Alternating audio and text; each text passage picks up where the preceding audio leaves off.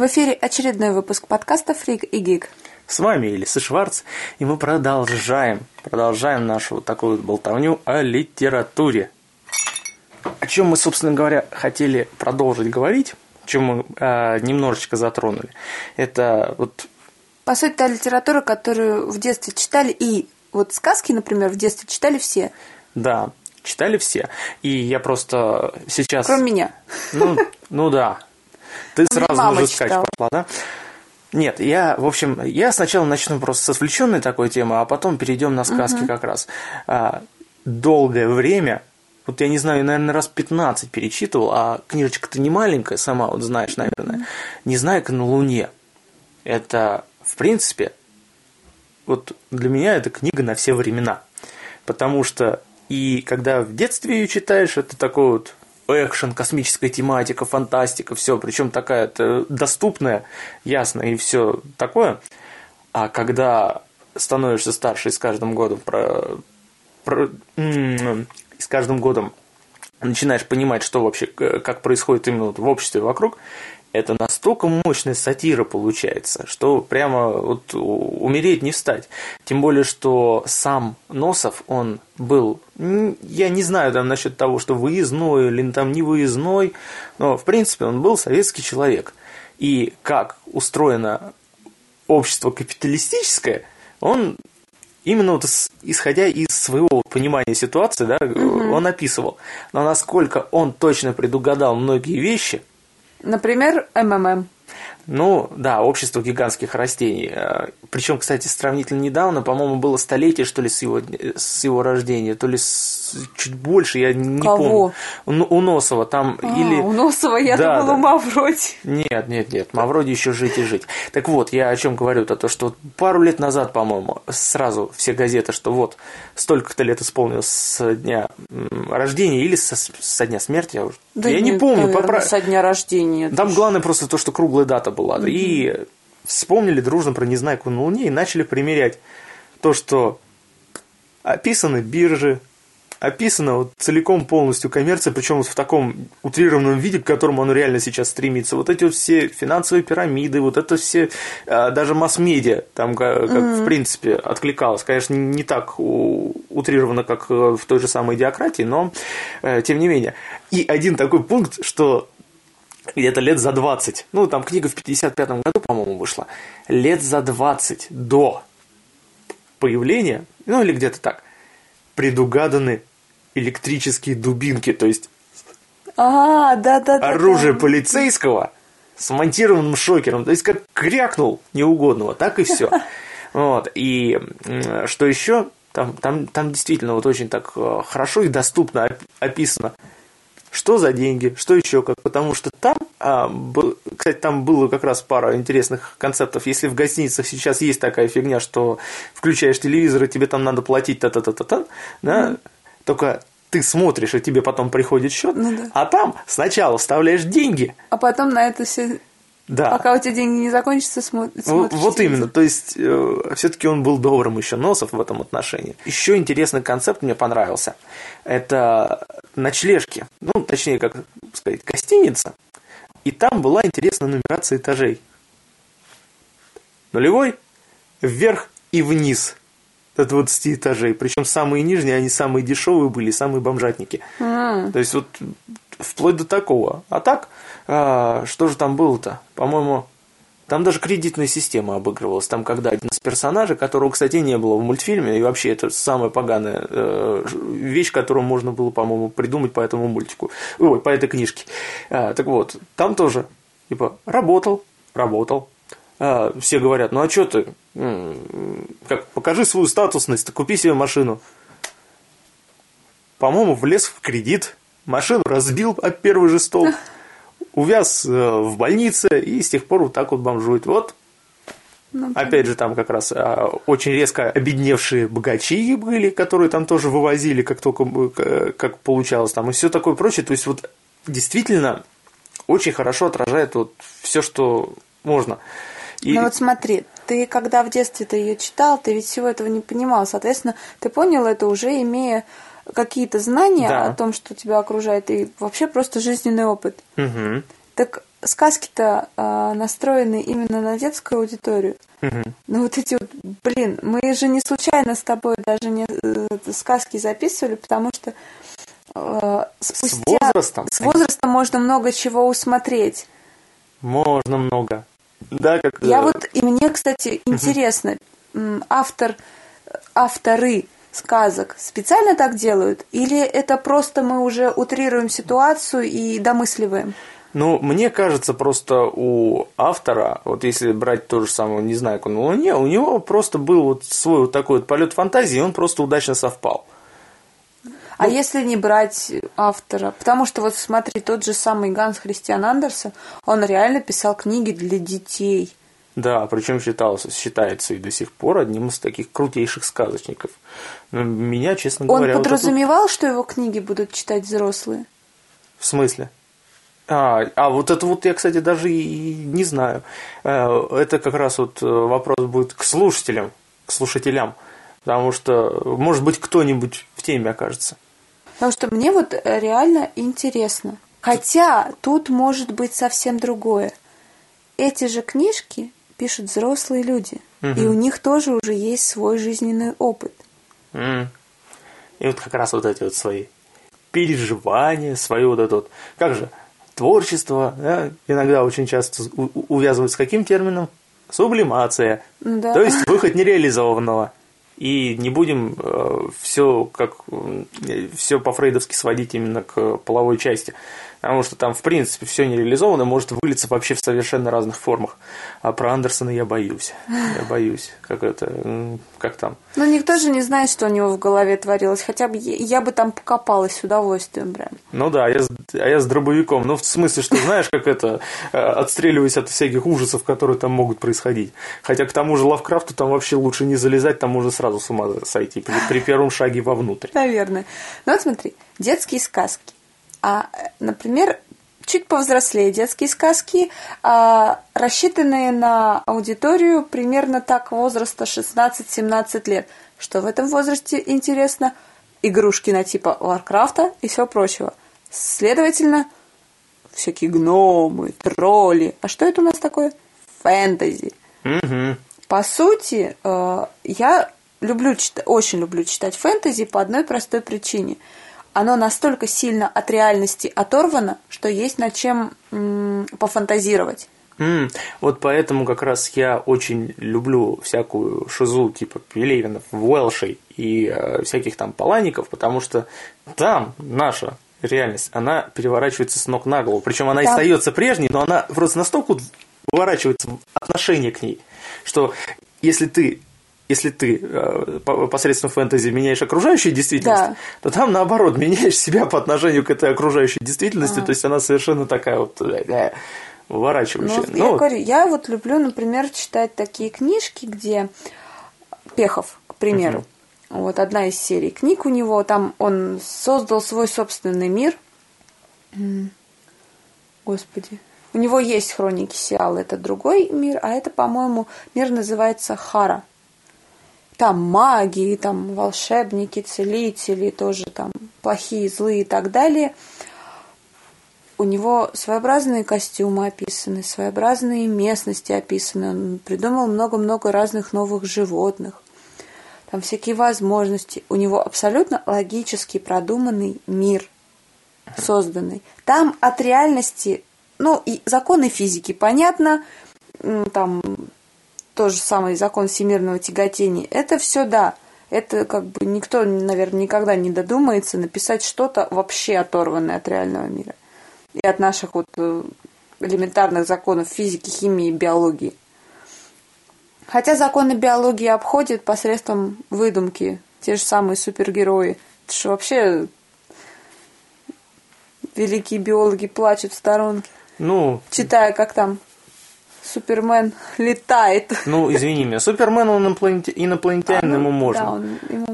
можно. Ну, э, ладно, это все сейчас вообще не важно абсолютно. Просто а, читая про...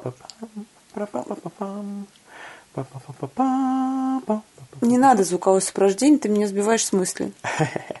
Между прочим, тема Супермена. Неважно. Так.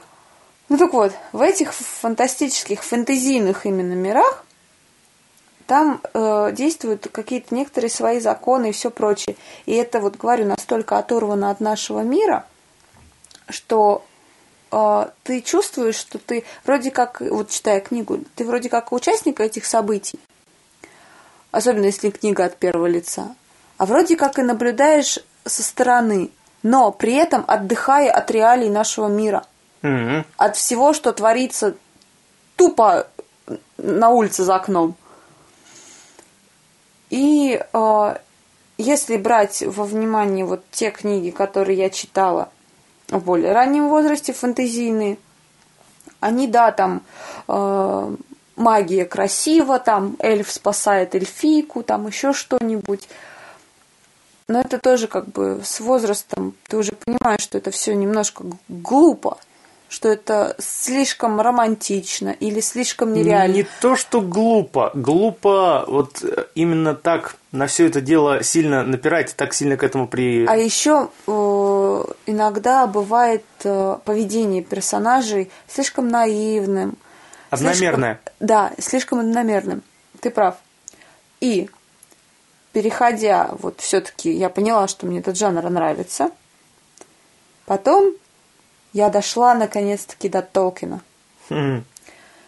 По сути, «Властелин колец» — это э, сборка всех фантастическо-магических вещей, вот таких вот, именно с фэнтези связанных. Там есть и дракон, хоббити, и, извиняюсь, новые виды существ, те же самые хоббиты. Там еще там несколько было. Звездные войны во внимание не берем, там, потому что это все космос и Нет, фигня. А тут там- все-таки Земля. Ну, Средиземье. Земля землей, Звездные войны, они, в принципе, отталкиваются тоже от... Это, в принципе, тоже синтез многих таких это сказочных там вещей. Вот, кстати говоря, очень рекомендую в этом отношении тебе киноменский подкаст послушать именно про Звездные войны. Там вот он именно про этапы создания вот трилогии прям вот отлично расписывал. Прям вот исторически, прям вообще классно. Ну, Ну, ладно, там да, там тоже вот эти все и животные выдуманные и все прочее, и люди нестандартные.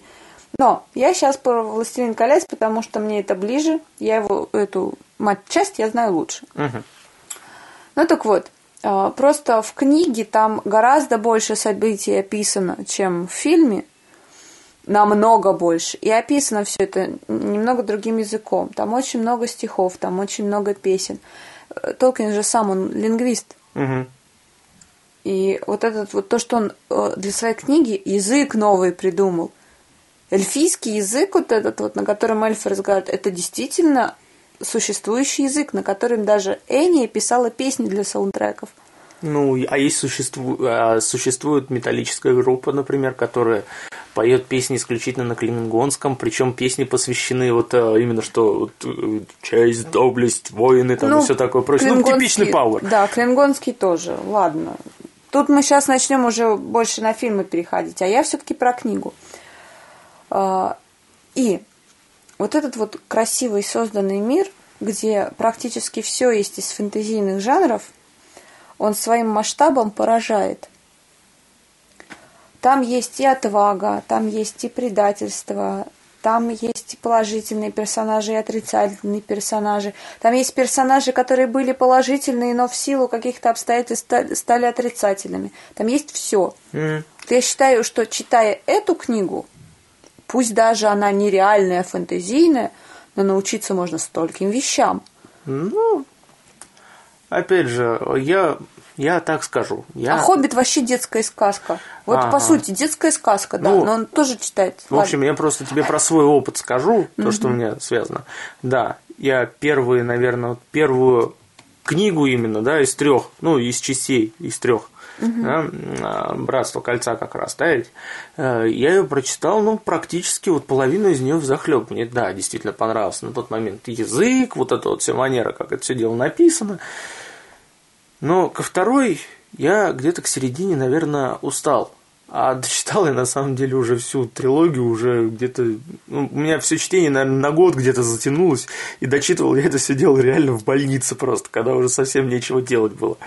А, Но ну, это такая знаю. книга, которую на самом деле нужно читать с перерывами, Потому что очень, много, очень большое количество информации. Ну, Там же очень много всего описано. Ну, ты просто говорю, когда, когда создается эпический, эпические события описываются и прочее, главное умудриться не скатиться к тому, что называют телефонный справочник. Знаешь это, нет? Нет. Это когда сюжет невнятный, но очень много действующих лиц. А, ясно. Вот. Только знаешь, Сильмариллион, извините, там, по сути, этот родил того-то, этот родил того-то, а тот родил того-то. Вот если в двух словах, в трех. Святая Библия. Да, My Holy Bible. Bible. Bible. Holy Bible. Неважно, короче. Ну. Есть такие, конечно, книги. Но, кстати говоря, Библию я не читала. Мгм. И не собираюсь, и мне как-то не очень хочется это читать, потому что все-таки, живя в России, я считаю себя славянкой в первую очередь, а не христианкой. Ну, я вообще, я вообще, как светский человек, принципиально воздерживаюсь от подобных суждений. Ну, мне просто вот эти вот, вот отношения к высшим силам и к богам у славян нравятся больше. Ну, знаешь, это здесь просто уже вопрос того, что... Это уже вопросы истории, мы не будем их рассматривать, Да, мы не здесь, историки. здесь просто именно то, как, а, как подходить к прочтению вот данной книги. Потому что, как, Я не хочу ее читать. Я Ну. примерно представляю, что там происходило у нас на уроках истории религии. И в школе у нас еще какой-то такой предмет был на типа э, э, религоведения, футы или что-то такое было. Ну, да, я имею в виду, что если посмотреть, в принципе, вот эти вот вещи как художественные произведения, чисто, не основу, э, не а, беря во внимание там, что пытаешься, э, что там пытаются донести, что вот как кто-то пытается это трактовать, в конце концов, я, я уверен, что есть фанатики какого звездного пути, Властелина колец, которые там тоже любую ситуацию в жизни там вот трактуют, вот, а вот, и вот там, например, такой-то вот персонаж сказал вот так, и поэтому я буду действовать именно вот так. То есть есть же наверняка такие же долбануты, которые вот поставят себе эту трилогию как, э, Как высшую Библию. книгу и Ага. все. Ну, то есть я как художественное произведение, ну, я начинал читать. На- надо все-таки общего развития для все-таки как-нибудь осилить. Но, видимо, меня просто попортила книжка одного не, не, не богослов, как философ, что ли, Лео Таксель. Он э, написал книжку «Забавная Библия». Вот он вот помнишь, как мы с тобой сказки читали? Да. Вот он примерно так же прочитывал Библию и просто постоянно стебался над тем, что там возможно. А. Ну, Причем это довольно жестоко. Он там э, как Тоже нехорошо. Все-таки этой книге много, много кто верит. Не, ну много кто верит, просто на каждую вещь, на каждое событие надо смотреть с разных сторон. Поэтому я бы и то, и то прочитал. Ну да. Ну, ну ладно. Итак, вот ты вот как раз э, хотел там насчет вот создания миров и прочего перейти все-таки, ну, я думаю, объемлющая такая категория фанфикшн, если А. уж так. Да, по сути, все читают э, вот ту литературу, которую можно найти в книжных магазинах, библиотеках и так далее. Но есть, э, много кто знает, есть такой пласт, огромный литературный пласт, фанфикшн, ну или еще оригинал тоже, когда люди выставляют свои работы не беря каких-то уже известных персонажей для своих произведений, а придумывают свои. И Я читаю фанфики двух фэндомов. Это по Шерлоку BBC и по японским музыкантам по Джоннисам. Есть откровенно, откровенно, извиняюсь за выражение, говно. А, Это, кстати говоря, не, не зависит от возраста, конечно, не зависит. Но большинство такого дерьма пишут э, школьники, которые сами по себе мало литературы читали, но хочется как-то себя в жизни показать, поэтому, о, я крутой, я буду, я фикрайтер, я буду писать. Но при этом а, вот в обоих фэндомах я читала настолько классные произведения. Я читала и э, фанфики размера там мини, то есть не более пяти тысяч слов. Ну, как это? Это примерно, наверное, ну, страниц 10. Мгм. И я не могла от них оторваться, перечитывала, потому что вот в эти 10 страниц автор умудрился вписать и сюжет, и персонажей развить, особенно если это жанр АУ, Alternative Universe. Мгм. То есть, когда имена используются, там некоторые черты характера используются, но угу. альтернативная так, реальность используется. Да, в альтернативной реальности дело происходит. Столько всего умудряются написать, и это настолько приятнее читать, чем то, что сейчас на полках в магазинах стоит. Угу. Например, я знаю, есть э, э, в фэндоме по Немая Блич, господи, я равноденствие называется фанфик. Он не ошибусь или ошиб, скорее всего ошибусь, но пишется он на протяжении двух или трех лет. Но он уже дописан, там очень много, огромнейший объем текста, просто огромнейший. И э, там есть и драма, и юмор, и конкретная трагедия Агнст, и флав, то есть любовь, морковь, все прочее, и романтика, и триллер, там есть все. И это читается как... Э, это круче Стивена Кинга. Это круче Толкина, это круче Оскара Уайлда, и это написала обычная девушка-женщина, которая не литератор вообще – на этом месте я просто развожу руками. Бывает. Бывает. Бывает. Ну, этого, конечно, мало. Но э, я просто слышала много в, таких выражений, что фанфикшн это так, фу, э, какой-то там десятый сорт, ни на что не годное. Ребят, вы сначала найдите, действительно есть работы, которые лучше мно, многой литературы или хотя бы на уровне. Ну, это, в принципе, к любому к любому непрофессиональному творчеству можно такое дело отнести, потому что я, опять же, я не книжник, я больше киношник, да, mm. и вот вещи, которые основаны, может быть, там даже, ну, как говорится, постмодерн, то есть уже на, основ, на основе чего-то имеющегося, для меня крайне показательно творчество двух людей в интернете. Это Даг Уокер, который ностальгический критик, uh-huh. и Джеймс Рольф, он же Angry Video Game Nerd. Я сегодня как раз тебе показывал. Да, мы смотрели его... выпуск его. Да, это как раз про его, так сказать, творческий путь. С сразу видно, у человека действительно все поглощающая страсть на тему из... съемок фильмов. И он... Я поэтому... бы не назвала это просто съемками, это, это изготов... кино. изготовление. Это просто процесс. Процесс. Да, это, это вот ну да, проц- угу. процесс с нуля, то есть и он сам с раннего возраста этим всем увлекается. И вот это вот короткая документалка, 20 минут по сути, да, просто про свой творческий путь, как он что делал, как изгалялся, угу. она я не скажу, что она там может быть там вот хорошая, там, или в смысле, что там технически, там, с точки зрения сценария, просто человек рассказывает о своем пути, но она очень вдохновляющая. Она вдохновляющая, и ее смотреть приятнее, чем многие фильмы, которые у нас крутят в кинотеатрах. Именно так.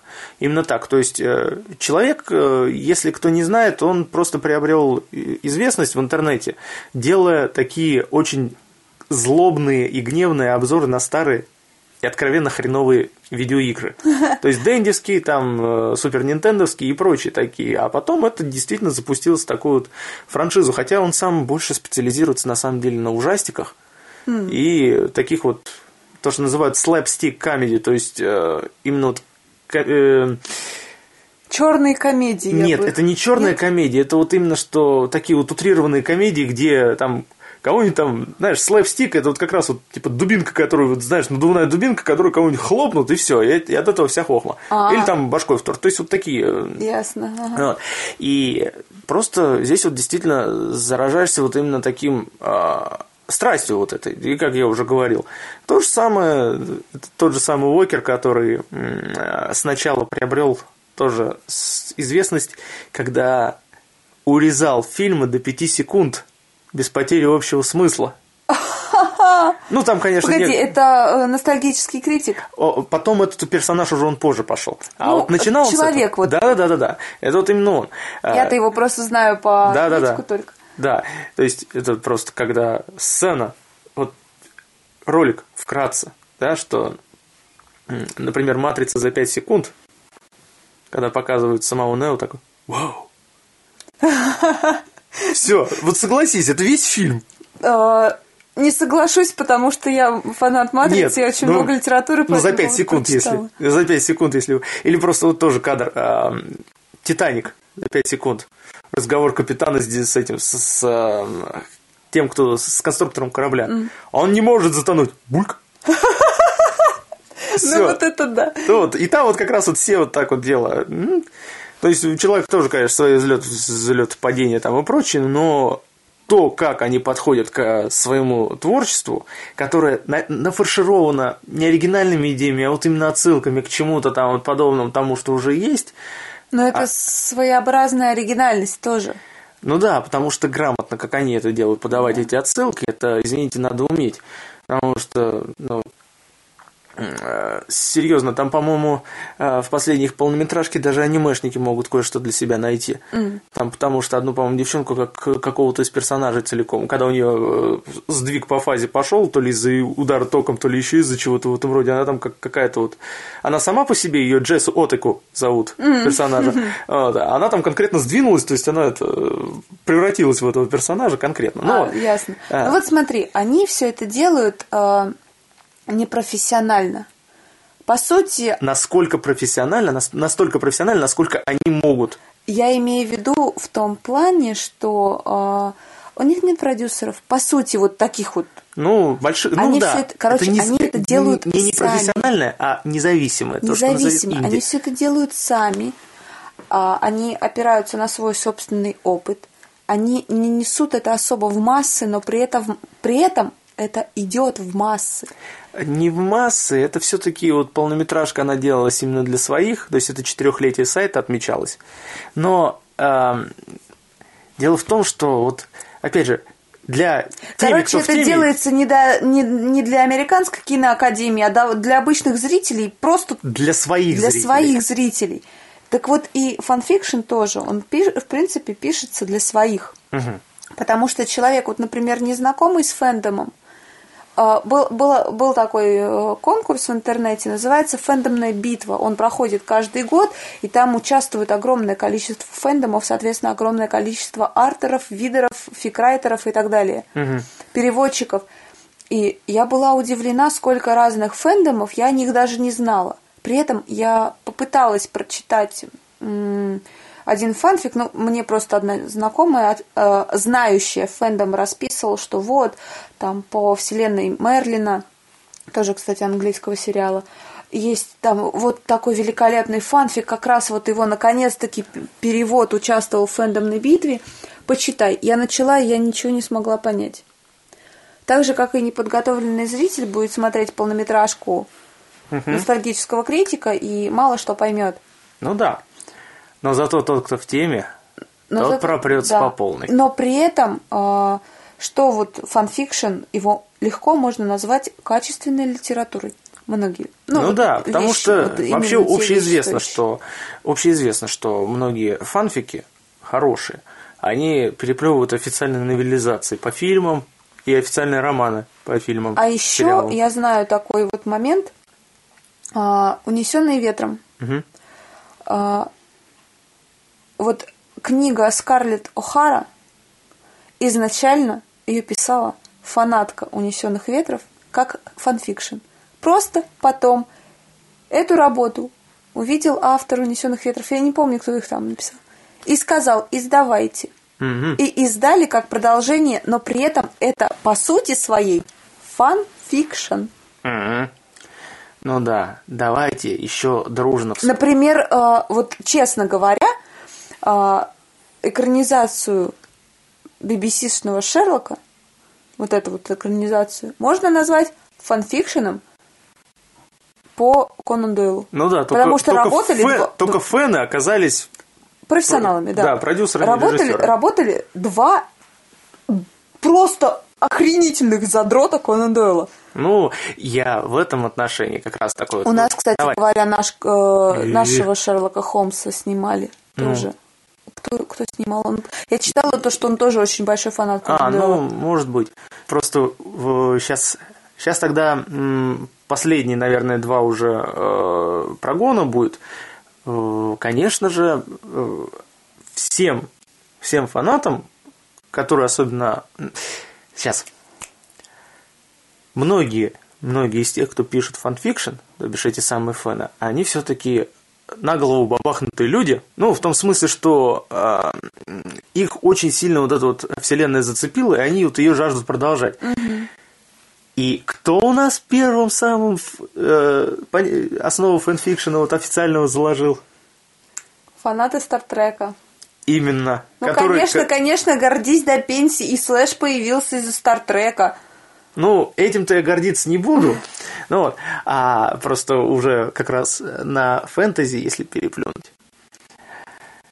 Очень, очень такой хохмичный э, факт, который я, по-моему, уже упоминал, что когда-то, когда-то фанатка Сумерек, Сумерек, вот этой вот сумеречной mm-hmm. саги, написала такой вот эротический порнографичный роман. Прям вот, вот именно фанфик, знаешь, то есть вот с героями, со всеми делами. Вот. И что-то вот всем это дело так понравилось, понравилось, понравилось. Подумали, надо издать. Но с другой стороны, с персонажами все это. В общем, сеттинг немножко поменяли, персонажей поменяли, общий канал остался прежний. И получился бестселлер для, для домохозяек под названием «50 оттенков серого». Да? Да. Этого вот я не знала. Это был изначально именно что фанфик по сумеркам.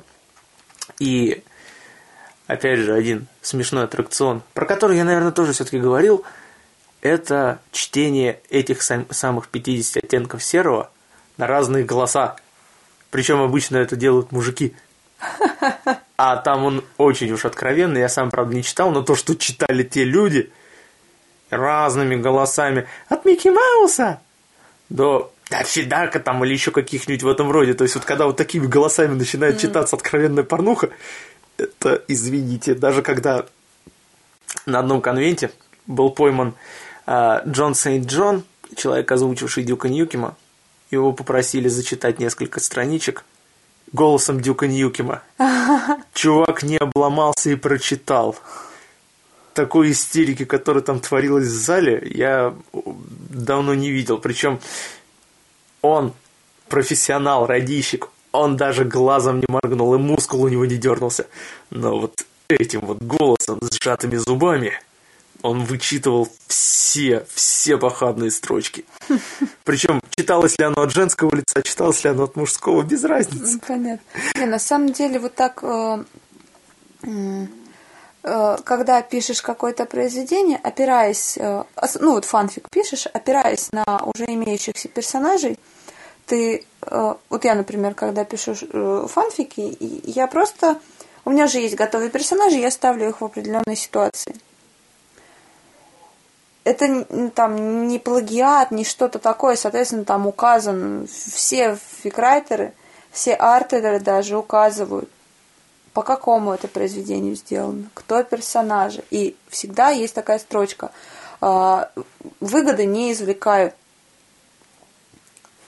и, например, к примеру, я так, конечно, делать не буду, потому что мои фанфики особо сильным уровнем не отличаются, собственно говоря, как и размером. Ну так вот, к примеру, а, написала я фанфик по тому же самому Шерлоку Холмсу. А, а, беря во внимание не Конан Дойловских персонажей, а именно вот этих вот BBC-шных. Внешность, характер, модель поведения. Потом Соответственно, ну, я пишу слэш, поэтому Шерлок Джон, так далее и тому подобное. А, поменяла одного персонажа, поменяла имя с мужского на женское. Поменяла несколько моментов, которые должны подходить именно девушке, а не мужчине. А, поменяла второе имя, э, ну, например, вот если я, э, например, э, Шерлока сделала девушкой – я, соответственно, поменяю вместо Джона, назову там Джек. Угу. Но при этом э, сюжет моего фанфика останется. И это даже оригиналом уже назвать. Это не будет, опять же, плагиатом. Mm. А, нет, ну хотя это да, это будет оригиналом. Просто вот по сути а, авторы фанфиков пишут свою историю опираясь уже на что-то, это то же самое, что в книге вставлять цитаты. Ну, Ука- ну, соответственно, степени. указывая. Либо, например, э, как бы это сказать, есть же некоторые авторы книг, которые вот там того-то, того-то, того-то, того-то читали, пишут свою историю, и, например, а вот там у того-то было так-то, то-то, то-то, то Хм. Это никогда в жизни не было плагиатом. Ну да. Ну, собственно говоря... Я просто помню, был да. такой скандал э, в фанфикшене. Я как раз только-только тогда начинала фанфики. Два автора по одной и той же книге написали фанфик видимо, у них просто совпали вот так вот мысли, а, то, что сюжеты приблизительно. Сюжет, на самом деле, там был банальнейший. Mm, вот поэтому он и пересекся. И он, он, пересекся. И один автор на второго полез, да ты меня плагиатишь, типа я раньше написал. Чувак, я тебя даже не видел, никогда не читал твою работу. Когда мысли вот так вот совпадают, я могу, например, представить плагиатом. У нас в фэндоме была такая вещь, когда Э, одно имя поменено на другое из того же фэндома. То есть, ну, пэринг поменяли mm-hmm. немножко.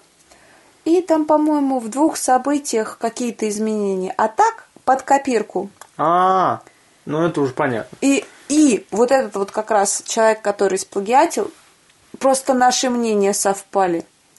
Ну, Ой, так, просто так наши мнения совпали. Это знаешь, вот как раз на... Слово в слово-то не совпадет. А это просто Мы... на... Сейчас э, говорю, это, в принципе, уже все равно надо потихоньку закругляться будет. Угу. А, была такая история, когда, ну, знаешь сама Википедию, да? Угу. Вот.